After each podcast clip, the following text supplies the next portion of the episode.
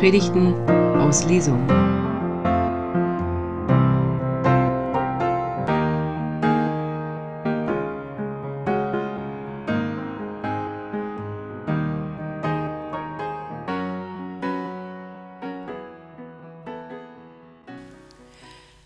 Es kommt die Zeit. Das ist der Titel dieses Gottesdienstes. Das ist sozusagen sein roter Faden, der uns so ein bisschen begleiten soll. Es kommt die Zeit. Ich weiß nicht, ob das dir so geht wie mir. Als mir dieser Titel eingefallen ist, hatte ich sofort die toten Hosen im Sinn. Und eigentlich wollte ich euch herausfordern, ob ihr das singt. Hättet ihr gekonnt? Wünsch dir was heißt der Song.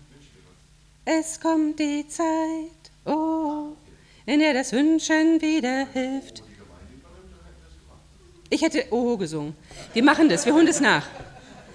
Das ist so, ist so ein starker Text. Also die Toten Hosen, Campino sagt, ja, okay, das ist ein ironischer, ja, ein ironischer Song und ich habe das nicht so gemeint und so. Aber ähm, ich glaube, tief im Herzen, als er 1993 dieses Lied schrieb, hat er es doch gemeint.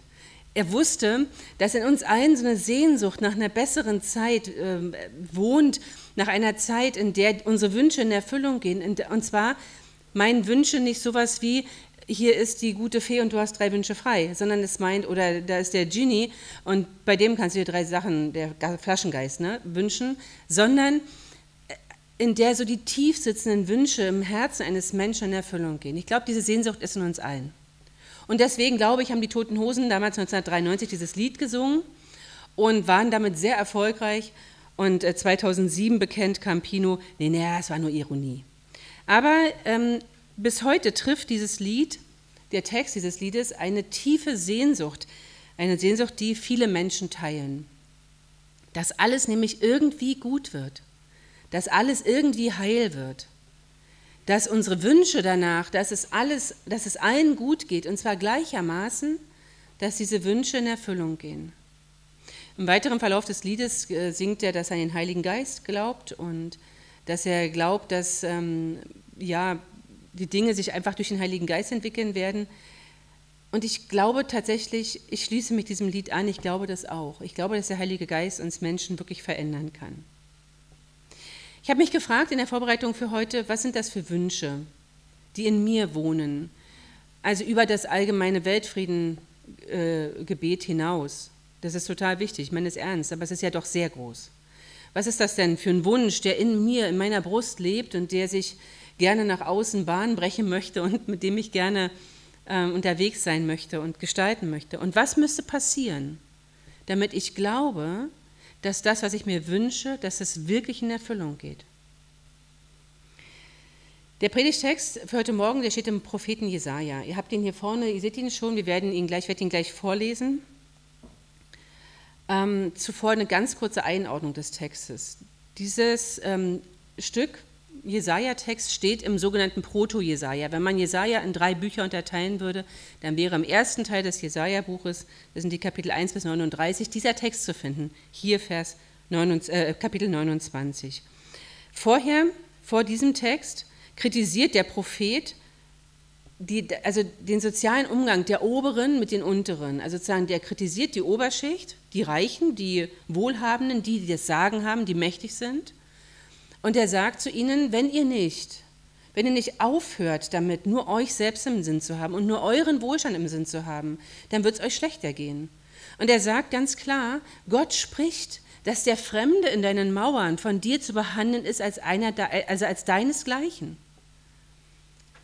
Und das finde ich eine total, spannende, eine total spannende Botschaft. Die ist heute aktueller denn je. Und der Prophet Jesaja sagt vorher: Wenn ihr euch daran nicht haltet, wird es euch wirklich schlecht ergehen. Und das gelobte Land, auf das ihr so viel setzt, das wird euch verloren gehen. Ihr werdet zerschlagen werden. Proto-Jesaja, wir haben irgendwann in der Bibelstunde aufgehört, Jesaja zu lesen, weil wir es nicht mehr ertragen haben. Wie krass die Kritik ist und wie hart die Zukunftsworte des Propheten für das Volk Israel waren. Wir haben es irgendwann nicht mehr ausgehalten. Und dieser Text ist ein Teil aus diesem ersten Prophetenbuch. Man nennt diesen Text den assyrischen Zyklus.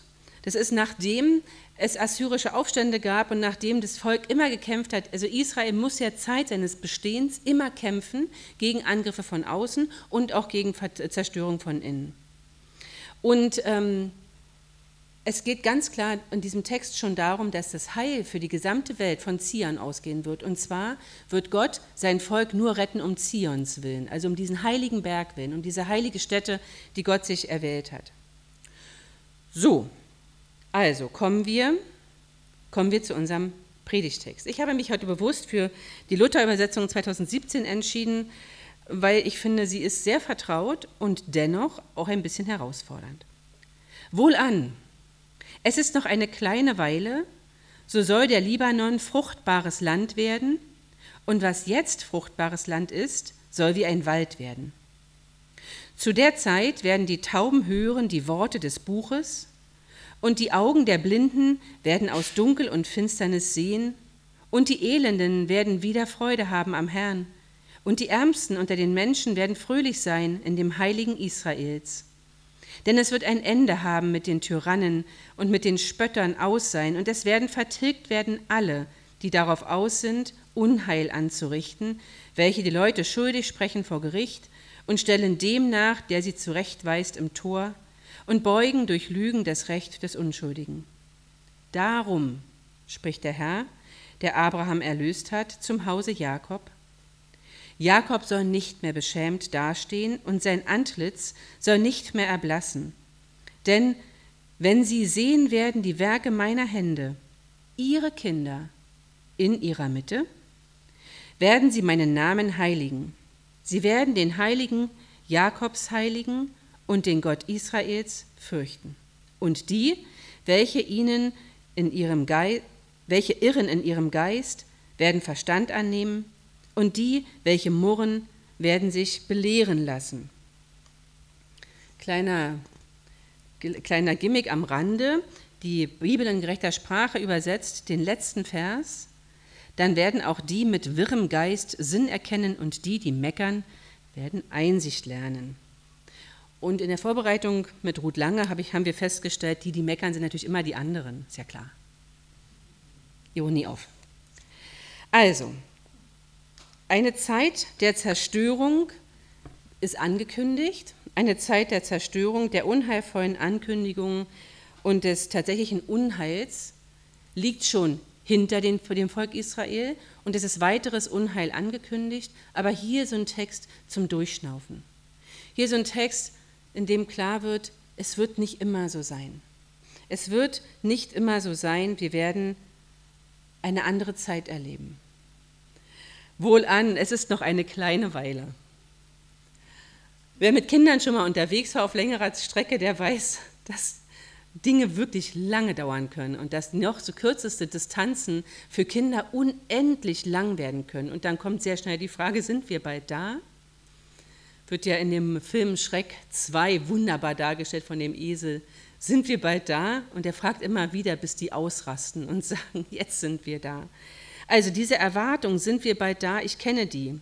Ich kenne das, dass ich mich frage, was ist denn eine kleine Weile? Und es tröstet mich überhaupt nicht, dass in der Bibel steht, dass ein Tag vor Gott ist wie tausend vor uns und tausend Tage vor Gott wie einer bei uns das tröstet mich überhaupt nicht, denn die kleine Weile ist ja doch menschliches Maß und ich habe den Eindruck, die kleine Weile dauert schon eine ganze Zeit. Wie lange etwas dauert, hängt, glaube ich, von dem ab, wie ich die Zeit fülle, in der ich warte. Sitze ich mit meinen Händen gefaltet im Schoß da und warte, dass es vorübergeht, dass alles besser wird, dass die Dinge sich ändern? Oder bin ich bereit, mich zu engagieren? Gestalte ich aktiv die Zeit und mein Umfeld. Ich habe immer die Wahl. Ich kann warten, ich kann genervt sein, ich kann abschalten, ich kann sagen, links rein, rechts raus, Hauptsache es erreicht mich nicht. Oder ich kann sagen, nee, das geht mich an, da will ich mitmischen, da will ich dabei sein, mittendrin, ich will es mitgestalten. Ich möchte, dass die Zeit, bis die kleine Weile vorüber ist, dass die Zeit möglichst gut für alle wird. Unter Umständen muss ich mich selbst dabei zurücknehmen, kann passieren, aber wenn es allen ein bisschen gut geht oder wenn es keinem schlecht geht, dann geht es uns allen ja wenigstens ein bisschen gut.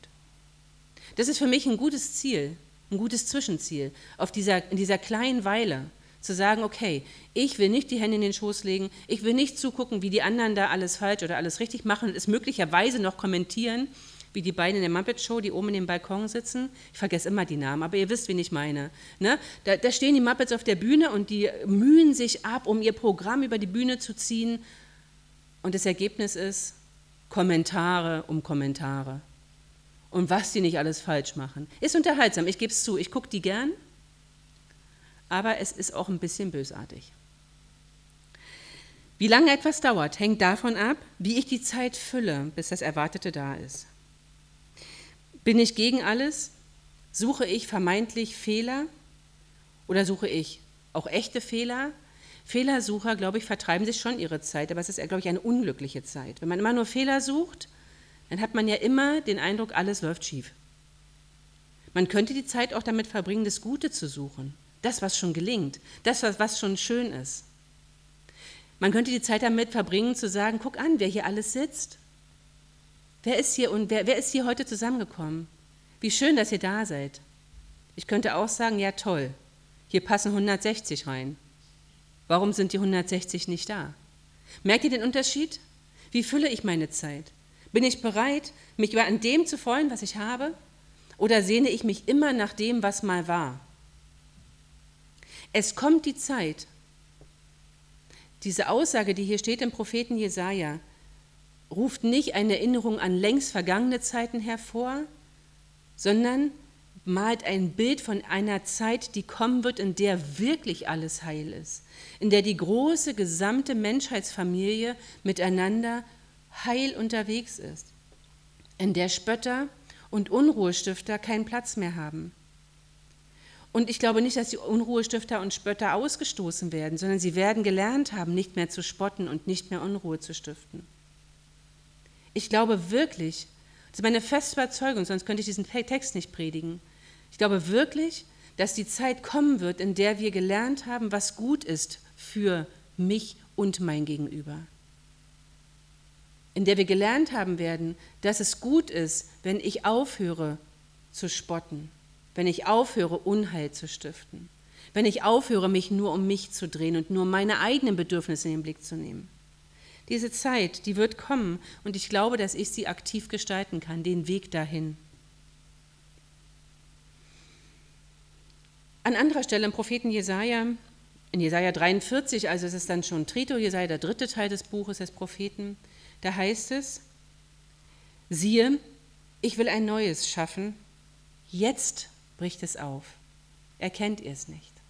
Es war die Jahreslosung 2007 in dem Jahr, in dem Campino sagte, das Lied wäre nicht ernst gemeint gewesen. Siehe, ich will ein neues schaffen.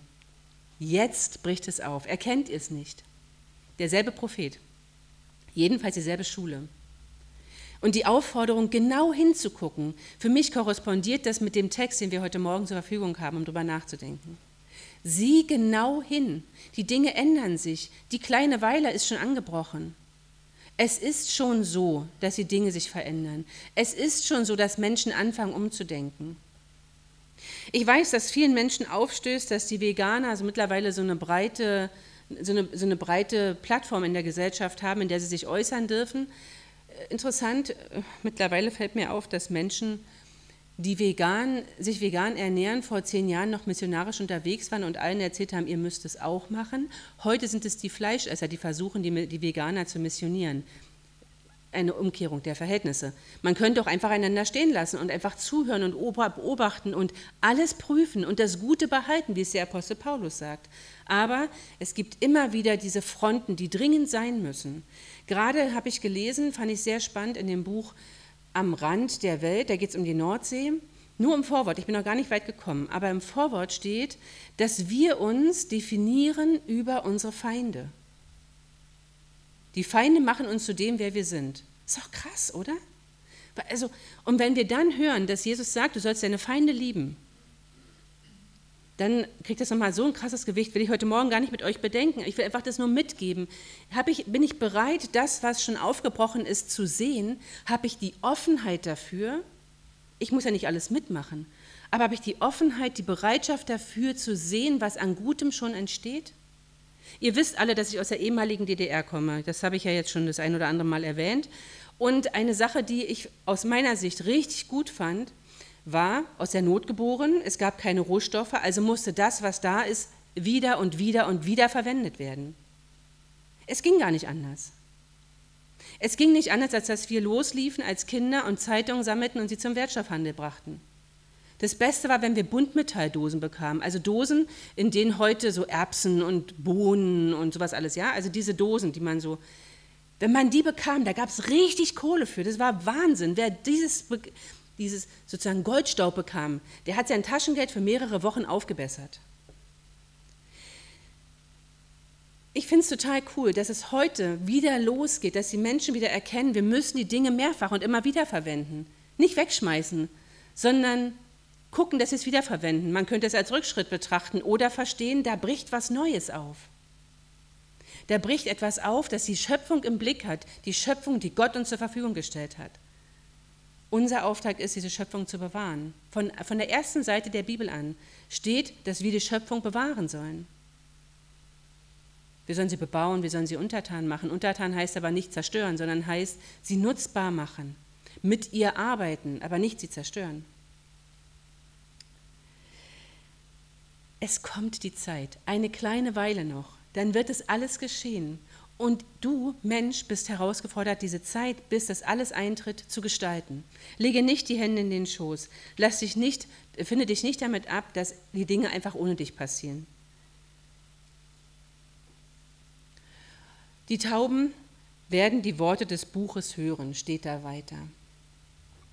Ich habe mich gefragt, was das für ein Buch ist, ist gar nicht so schwer. Vorher im Kapitel steht nämlich, dass Gott selbst das Buch versiegelt, in dem seine Gebote stehen, in dem steht, was wir verstehen sollen, was wir tun sollen, um die Welt zu erhalten, um das Miteinander möglich zu machen. Und dann steht da, dass Gott die, die ihm nicht vertrauen, einfach aus als Strafe, dass er ihnen das Buch versiegelt, den Verstand versiegelt, dass sie nicht mehr verstehen, worum geht es eigentlich. Das ist eine harte Strafe nicht zu verstehen, worum es eigentlich geht. Aber die Zeit, dass wir nicht verstehen, ist vorüber. Wir können im Buch lesen, wir können die heiligen Schriften lesen, wir können in der Tora lesen und in der, in der griechischen Bibel, in der christlichen Bibel. Wir können nachlesen und verstehen, was Gott uns sagen möchte. Und Gott sagt uns, achtet aufeinander. Achtet nicht nur auf euch selbst. Und achtet nicht nur auf den, der neben dir ist, sondern habe im Blick, dass du Teil einer gesamten Menschheit bist. Wir sind alle voneinander abhängig. Und die Frage ist, lassen wir uns auf uns zukommen, dass die Erde zerstört wird? Oder gestalten wir das, was wir haben, für die, die nach uns kommen? Sorgen wir dafür, dass die, die nach uns kommen, genauso in das Lob des Schöpfers einstimmen können wie wir? Die Tauben werden die Worte des Buches hören und die Blinden werden aus der Finsternis ins Licht gucken. Wozu sollen Augen und Ohren geöffnet werden? Was bezweckt Gott damit? Steht da auch Elende und Arme. Sie werden wieder Freude haben.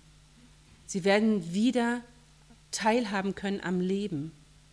Dafür sind wir da, dass wir, wir, wir verstehen nicht für uns selbst, sondern immer mit für die anderen die Elenden, die Ärmsten der Armen, sie sollen Freude haben, sie sollen jubeln über den Heiligen Israels. Und der Heilige Israel ist unser Gott. Ja, die Zeit des Elends, die wird ein Ende haben und die Zeit der Armut wird vorbei sein. Und wir sind Teil dessen, es wird sein. Es ist ein Hoffnungstext heute Morgen. Es ist auch ein Text, der uns ermahnt. Ja, es ist kein Kuscheltext. Ist nicht so, dass ich rausgehen kann und sagen kann, oh, war alles so schön und wohlig. Nein, nein, wir sind herausgefordert. Wir sind Teil dessen, was geschieht. Ich kann mich entscheiden, rede ich schlecht über andere oder bin ich bereit, Einheit zu gebieten. Ich kann mich entscheiden, werfe ich einfach weg, was mir nicht mehr passt, oder versuche ich daraus was Neues zu machen oder als anderen zur Verfügung zu stellen. Ich kann mich entscheiden, mache ich das Licht an oder aus? Ich kann mich entscheiden. Will ich die Zeit gestalten, bis diese kleine Weile vorbei ist? Oder will ich abwarten und zugucken, wie alles im Untergang entgegengeht?